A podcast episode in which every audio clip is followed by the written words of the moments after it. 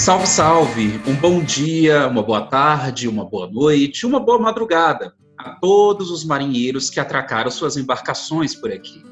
Esse é o Crise ou Projeto, Vivendo na Educação Brasileira, um podcast tocado por dois professores de história, dois professores de educação básica, comentando sobre o dia a dia, as angústias, os desafios e a perspectiva de quem vive a educação brasileira por dentro. Meu nome é Walter Silva, eu sou professor de História da Rede Pública do Distrito Federal e eu gostaria de dar um oi para o meu amigo Felipe.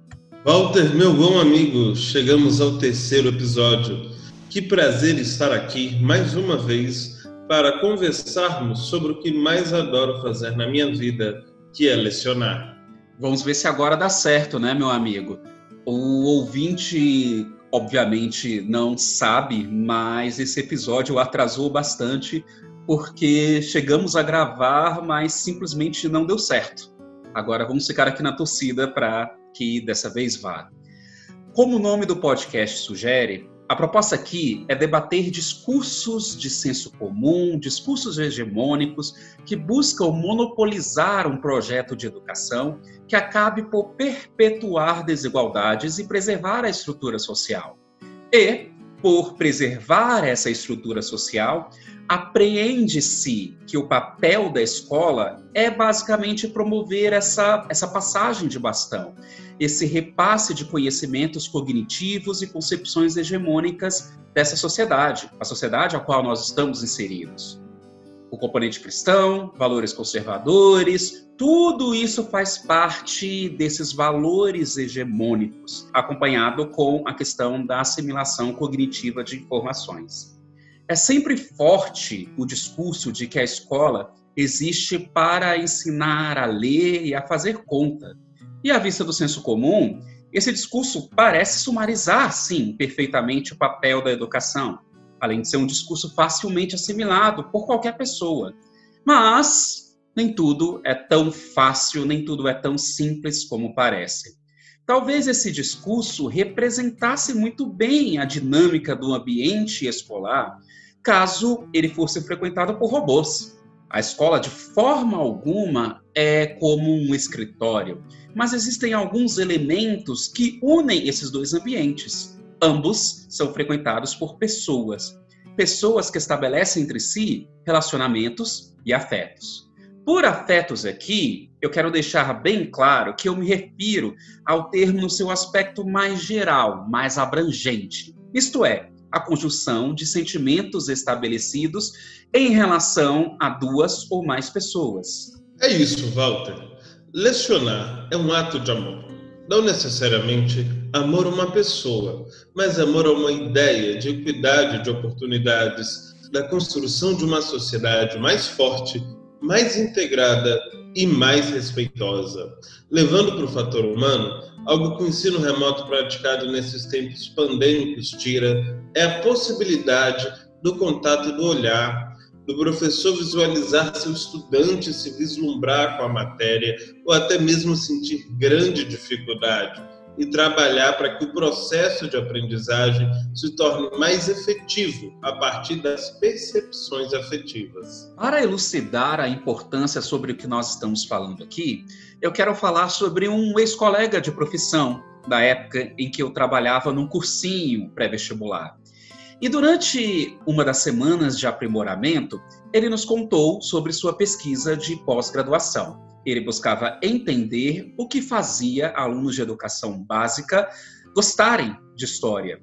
Portanto, ele elaborou um questionário e passou a entrevistar vários alunos. E uma coisa, Felipe, que despertou sua atenção foi exatamente a maneira com que o afeto que os alunos sentiam para com seus professores influenciavam no julgamento deles sobre a disciplina. A primeira pergunta do questionário é a seguinte: Você gosta de história? Aí alguns diziam: Não. Depois respondiam várias perguntas sobre a professora, sobre o professor. Os alunos falavam quanto que gostavam do seu docente. E aí, ao fim do questionário, o meu ex-colega repetia a pergunta: Você gosta de história? E muitos dos alunos e das alunas que no primeiro momento disseram não, ao fim do questionário, responderam que sim. Portanto, algo que nunca é dito nas discussões externas sobre educação, e esse podcast busca preencher exatamente esse vazio, é exatamente o papel que os afetos e as relações estabelecidas entre professores e alunos exercem no processo educacional, a importância que essas relações têm para pensar o pedagógico. Esse aspecto ele até encontra resistência mesmo por parte de alguns professores. E eu mesmo já convivi com muitos professores que na sala dos professores ali no intervalo vão além das simples piadas e parecem simplesmente expressar pura raiva, pura antipatia em relação a esses alunos. E isso acaba afetando, sim, acaba afetando a execução do seu papel ali dentro daquele ambiente. Não se trata apenas de uma ferramenta a mais à disposição do professor no seu pensar pedagógico, mas é algo que possui papel ontológico e central em todo esse processo. É claro que eu não quero dizer aqui que o professor deve ter por meta ser amado por todos, ser um amigão de todo mundo, tornar a coisa como um fim em si mesmo, ou tampouco desencadear para um dilema meio que Maquiavel sobre o que é melhor, o professor ser amado ou ser temido. Mas é preciso, sobretudo, entender que o professor exerce um papel que vai além de ser um mero transmissor de conteúdo e que ele pode sim atuar muito na questão pedagógica a partir da relação de afeto que ele estabelece para com seus alunos, tanto no aspecto positivo quanto também no aspecto negativo. Quantas vezes a gente vê colegas professores falando: "Ah, eu não suporto o primeiro D. Ah, eu detesto o segundo F." O professor já vai para essas salas com peso nas suas costas. Existe alguma dúvida de que a aula que o professor dá para o segundo F é infinitamente inferior àquela aula que ele dá para o segundo A? Nós temos que pensar sobre essas questões. Pois é, Walter. Nós acabamos mesmos nos sabotando quando a gente coloca afeto de maneira negativa no processo da educação. Mas se você me permite, vou puxar a sardinha para o meu lado um pouco. Eu escrevi um artigo ano passado que fala de afetividade e ensino, ou tenta pelo menos falar, porque o limite de páginas é algo que impede da gente falar, falar, falar. Eu odeio limites de página. Mas enfim, eu tenho uma atividade que se chama trabalho autônomo.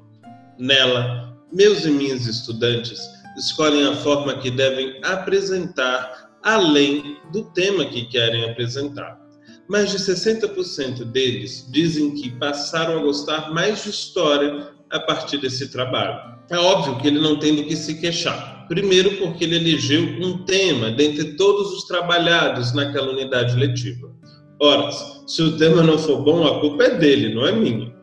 Brincadeira à parte, isso faz com que ele busque dentro de si algo que o identifique com a disciplina. Isso estabelece laços depois, ele ainda escolhe o formato. A gente sabe que precisa de provas e trabalhos formais para que eles aprendam a se importar nesse ensino vestibularesco e no mundo acadêmico. A gente sabe que precisa de provas e trabalhos formais para que eles se aprendam a se portar nesse ensino vestibularesco e no mundo acadêmico que podem ingressar no futuro. Mas aqui eles têm a oportunidade de utilizarem a sua voz como querem, na linguagem que estão acostumados e se sentem confortáveis. Isso, ao longo dos anos, permitiu que eu me aproximasse mais dos estudantes, porque consegui compreendê-los melhor, ver como vislumbravam os conteúdos à sua volta e auxiliar nos equívocos historiográficos que podiam cometer. Assim, melhor preparo eles para a avaliação do modelo tradicional. É o trabalho que mais gosto de passar ele está presente em quase todas as unidades. Mas há momentos que nós precisamos intervir de maneira pragmática e efetiva. Lembro que, uns sete anos atrás, por exemplo, um aluno começou a sofrer bullying dos colegas. Conversando com a mãe, descobri que a questão era religiosa. O trabalho naquela unidade do oitavo ano, então, foi sobre as religiões do Brasil Império, quando havia o catolicismo de forma oficial, mas permitia que outros cultos existissem, caso esses cultos não se expressassem publicamente. Nessa época, chegou ao Brasil, por exemplo, a doutrina espírita, várias correntes cristãs, que foram todas abordadas no trabalho. Mas também havia aquelas religiões das populações escravizadas, que vão desde o islamismo a Ubanda e o Candomblé. Essas últimas eram a causa do bullying desse meu aluno. Nessa intervenção, por meio do trabalho, os cultos de matriz africana foram desmistificados pelos alunos, e o que antes era bullying passou a ser respeito, porque eles passaram a conhecer um pouco da religião do colega, e aí perderam todos aqueles preconceitos que eles vão aprendendo no mundo. E essa questão da intolerância religiosa por parte do ambiente escolar certamente será tema de um vindouro podcast.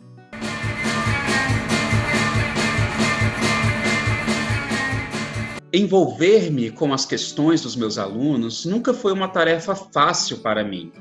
Evidentemente que não será possível comentar aqui casos particulares que exponham alguns dos, das minhas alunas e dos meus alunos, mas o que eu posso dizer aqui é que, como profissional da área, me levou e ainda me leva um tempo para conseguir conciliar a empatia para com minhas alunas e meus alunos com a preservação da minha saúde mental. Eu acho que todo professor, mesmo aquele que atua em circunstâncias que me permitem ter uma distância maior em relação aos alunos, como dentro de um cursinho pré-vestibular, por exemplo, em algum momento se ver diante desse dilema de como reagir a todo tipo de sorte que acontece com suas alunas e com seus alunos. Não há uma resposta fácil para essa questão, a não ser que se busque romantizar a coisa já é extremamente complicado lidar com uma estrutura em que quase nunca há apoio psicológico para os alunos. Essa é uma outra questão também. A gente está sozinho nisso, não tem esse apoio estrutural. E aí acaba que nós nos sentimos sobrecarregados. Mas eu acho que mesmo sem precisar assumir esse papel de psicólogo, do faz tudo dentro da escola, que tanto derruba a saúde mental da gente, das nossas colegas, dos nossos colegas, eu acredito que ainda assim conseguimos atuar na emancipação dos nossos alunos, mesmo que seja sem querer, ou mesmo que seja de uma forma que a gente não esperava atuar. E aí eu fico me lembrando de um caso contado por uma colega minha, professora de educação física. Ela me contou sobre um aluno que ela tinha, um ex-aluno, né, repetente, que ficava rondando a quadra, matando a aula, atrapalhando as atividades que ela estava fazendo com outra turma, e ela ficava expulsando ele. Em um momento, em um determinado dia, o menino, bastante irritado, chegou a ameaçá-la e ela passou dias bastante tensos no processo de entrada e de saída da escola. O garoto sumiu por um certo tempo e aí acabou retornando, acabou voltando. Um belo dia, ela permitiu que ele ficasse na quadra e de repente, Felipe, o gelo quebrou. Os dias foram passando, eles foram conversando e o menino ficou cada vez mais afeiçoado com ela. Só que, apesar dessa relação, a historinha que a gente começa a maquinar na nossa cabeça, o final feliz, acaba não necessariamente acontecendo. O menino acaba abandonando a escola. E a professora não mais ouve falar dele, até que um dia, ela dirigindo o carro, parada no sinal, avista o menino vendendo bala. E ela ficou bastante surpresa, afinal de contas, o menino, há um tempo atrás, estava envolvido com tráfico de drogas. Ela simplesmente não imaginava que aquela cena fosse possível. Ela perguntou para ele o que, que ele estava fazendo, porque ele estava vendendo bala no sinal, e ouviu a seguinte resposta: Professora, eu estou fazendo isso porque eu não quero ser para o meu filho o que o meu pai foi para mim. Eu acho que essa história ilustra muito bem o olhar que devemos designar para a questão do afeto dentro da escola, dentro do processo escolar. Porque, mesmo que ele não dê o resultado que a gente espera, mesmo que ele não gere aquele final feliz é, que a gente imagina, imagina para os nossos alunos, ele pode gerar alguns outros efeitos que nós não estamos esperando. E mostra muito bem o papel que o professor pode atuar, mesmo sem ele perceber que está exercendo um papel dentro do campo das relações interpessoais. É isso, Walter. A gente acaba tocando nossas turmas de maneiras distintas, inimagináveis, não é? Assim como a gente também toca os indivíduos que pertencem a essas turmas. A educação não é ciência exata, nem sinônimo de sucesso profissional ou econômico nesse mundo capitalista, mas ela é sinal de melhora das percepções das pessoas sobre o mundo. Nossa legislação é enfática ao dizer que não formamos técnicos ou acadêmicos. Nós formamos cidadãos e cidadãs para e com o mundo, que interagem nele e também modificam seu espaço. Pelo tempo que crianças e adolescentes passam nas escolas, a gente acaba se aproximando de suas trajetórias. Muitos, durante a semana, ficam mais tempo na escola do que com seus familiares, e isso acontece em todas as classes sociais. Isso faz com que professores e professoras sejam também exemplos para a garotada. Eu não gosto muito do termo tia e tio, que já foi chamado algumas vezes, mas o professor Janine Ribeiro, novamente pintando aqui no nosso podcast, explicou por que é compreensível que sejamos chamados assim.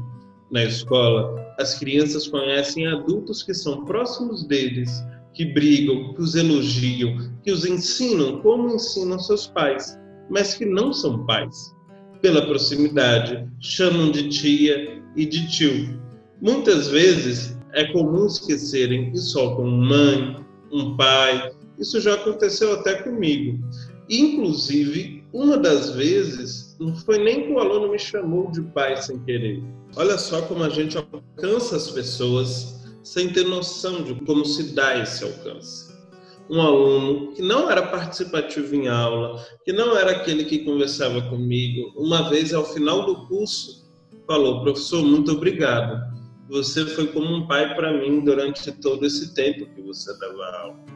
Então, olha só como as coisas vão se avolumando, como os nossos exemplos se somam e a gente se aproxima muito desses estudantes. Isso que eu falei acontece no Fundamental 1, no Fundamental 2, no ensino médio. Essa relação de proximidade, que é importantíssima no processo de ensino-aprendizagem, que é um dos maiores desfalques dessa nossa realidade pandêmica, como já dissemos nesse podcast. Estamos falando aqui desde o início desse episódio sobre a importância de pensar a questão do afeto no processo educacional dentro do contexto de uma educação presencial. Só que este não é o momento em que vivemos. Estamos gravando este episódio no dia 9 de julho de 2020, ainda imersos na pandemia da Covid-19, com aulas presenciais suspensas embora em algumas partes do país as aulas presenciais já estão voltando. E pensando essa questão do afeto dentro desse contexto de educação remota à distância, a quantidade de obstáculos que aparecem para a gente é algo que me preocupa profundamente. E eu vou trazer alguns dados aqui para embasar essa minha preocupação. De acordo com o Instituto de Psicologia da Universidade Estadual do Rio de Janeiro, em um campo amostral, observaram um quadro de 4,2% de casos de depressão em março, subindo para 8% em abril. E aí, quando se trata de ansiedade, os números são os seguintes: 8,7% em março, 14,9% em abril. Ou seja, em apenas um mês de pandemia, no início das medidas adotadas para conter a curva de contágio e o isolamento social, nós já tivemos aumentos bem significativos de ambas as situações. E nós estamos falando aqui de dados que dizem respeito ao início da pandemia. Mais uma vez, estamos gravando em julho. Imagina como o quadro deve estar agora. E não é somente depressão e ansiedade que nos preocupa. Quando se trata dos nossos alunos, das nossas alunas, eles estão nas suas casas, mais expostos à violência doméstica. Entre crianças de 0 a 13 anos que sofreram algum tipo de violência sexual, 58% sofreu essa violência dentro da sua própria casa, por pais, padrastos, namorados, familiares, conhecidos em geral. Walter, esse dado sobre violência doméstica e sexual, ele é muito alarmante. Eu lembro quando eu fui orientador educacional em uma escola de classe média, que a partir de uma determinada turma do ensino fundamental 2, todas as turmas subsequentes tinham pelo menos um caso. Então, você imagine, quando esses casos eles são relacionados à família, como o aluno acaba enfrentando isso de maneira que a escola se torna seu lugar seguro. E então na escola ele vai estabelecer relações afetivas muito profundas, tanto quanto os colegas, quanto com os docentes, ou às vezes nem são os docentes, mas alguém que trabalha na escola, né? Um porteiro, um bebel, um inspetor, a pessoa que trabalha na cantina, a pessoa que auxilia na limpeza, nos serviços gerais. Então, a escola, mais uma vez, ela ganha essa importância no trato psicológico de nossos estudantes. A gente lida muito com alunos que não possuem as condições ideais em casa, que convivem com alguém que temem e presenciei incontáveis situações em que o refúgio desses adolescentes era exatamente o ambiente escolar. Às vezes nem os amigos sabiam, apenas aquele professor, aquela professora, cujo adolescente esperou toda a turma sair da sala para poder, enfim, desabafar com alguém. Como lidar com todas essas questões que nós estamos conversando aqui em contexto de Moodle, Google Sala de Aula, plataformas particulares, ensino remoto, atividades no Google Formulário? Eu honestamente não tenho uma resposta para essa questão. E é algo que me vem tirando sono à noite desde o início da pandemia. Ninguém tem essa resposta, Walter e a falta de liderança do Ministério da Educação é gritante. Saiu um ministro fanfarrão incompetente, um novo passou a semana tendo que explicar fraudes no seu currículo e acabou saindo também. E até agora nada. Nós estamos à procura de novas formas de lecionar e criar vínculos sem ter a sala de aula como espaço, sem uma liderança que possa nos auxiliar, inclusive criar diretrizes salas de aula com 50 alunos vão ser inviáveis nesse futuro que nos avizinha. Com isso, mais uma vez, a gente precisa de um MEC atuante, porque serão necessárias mais salas de aula, mais docentes nas escolas. A problemática está indo muito além do afeto com essa questão da pandemia. Mas, como tudo na educação, passa também pelo afeto.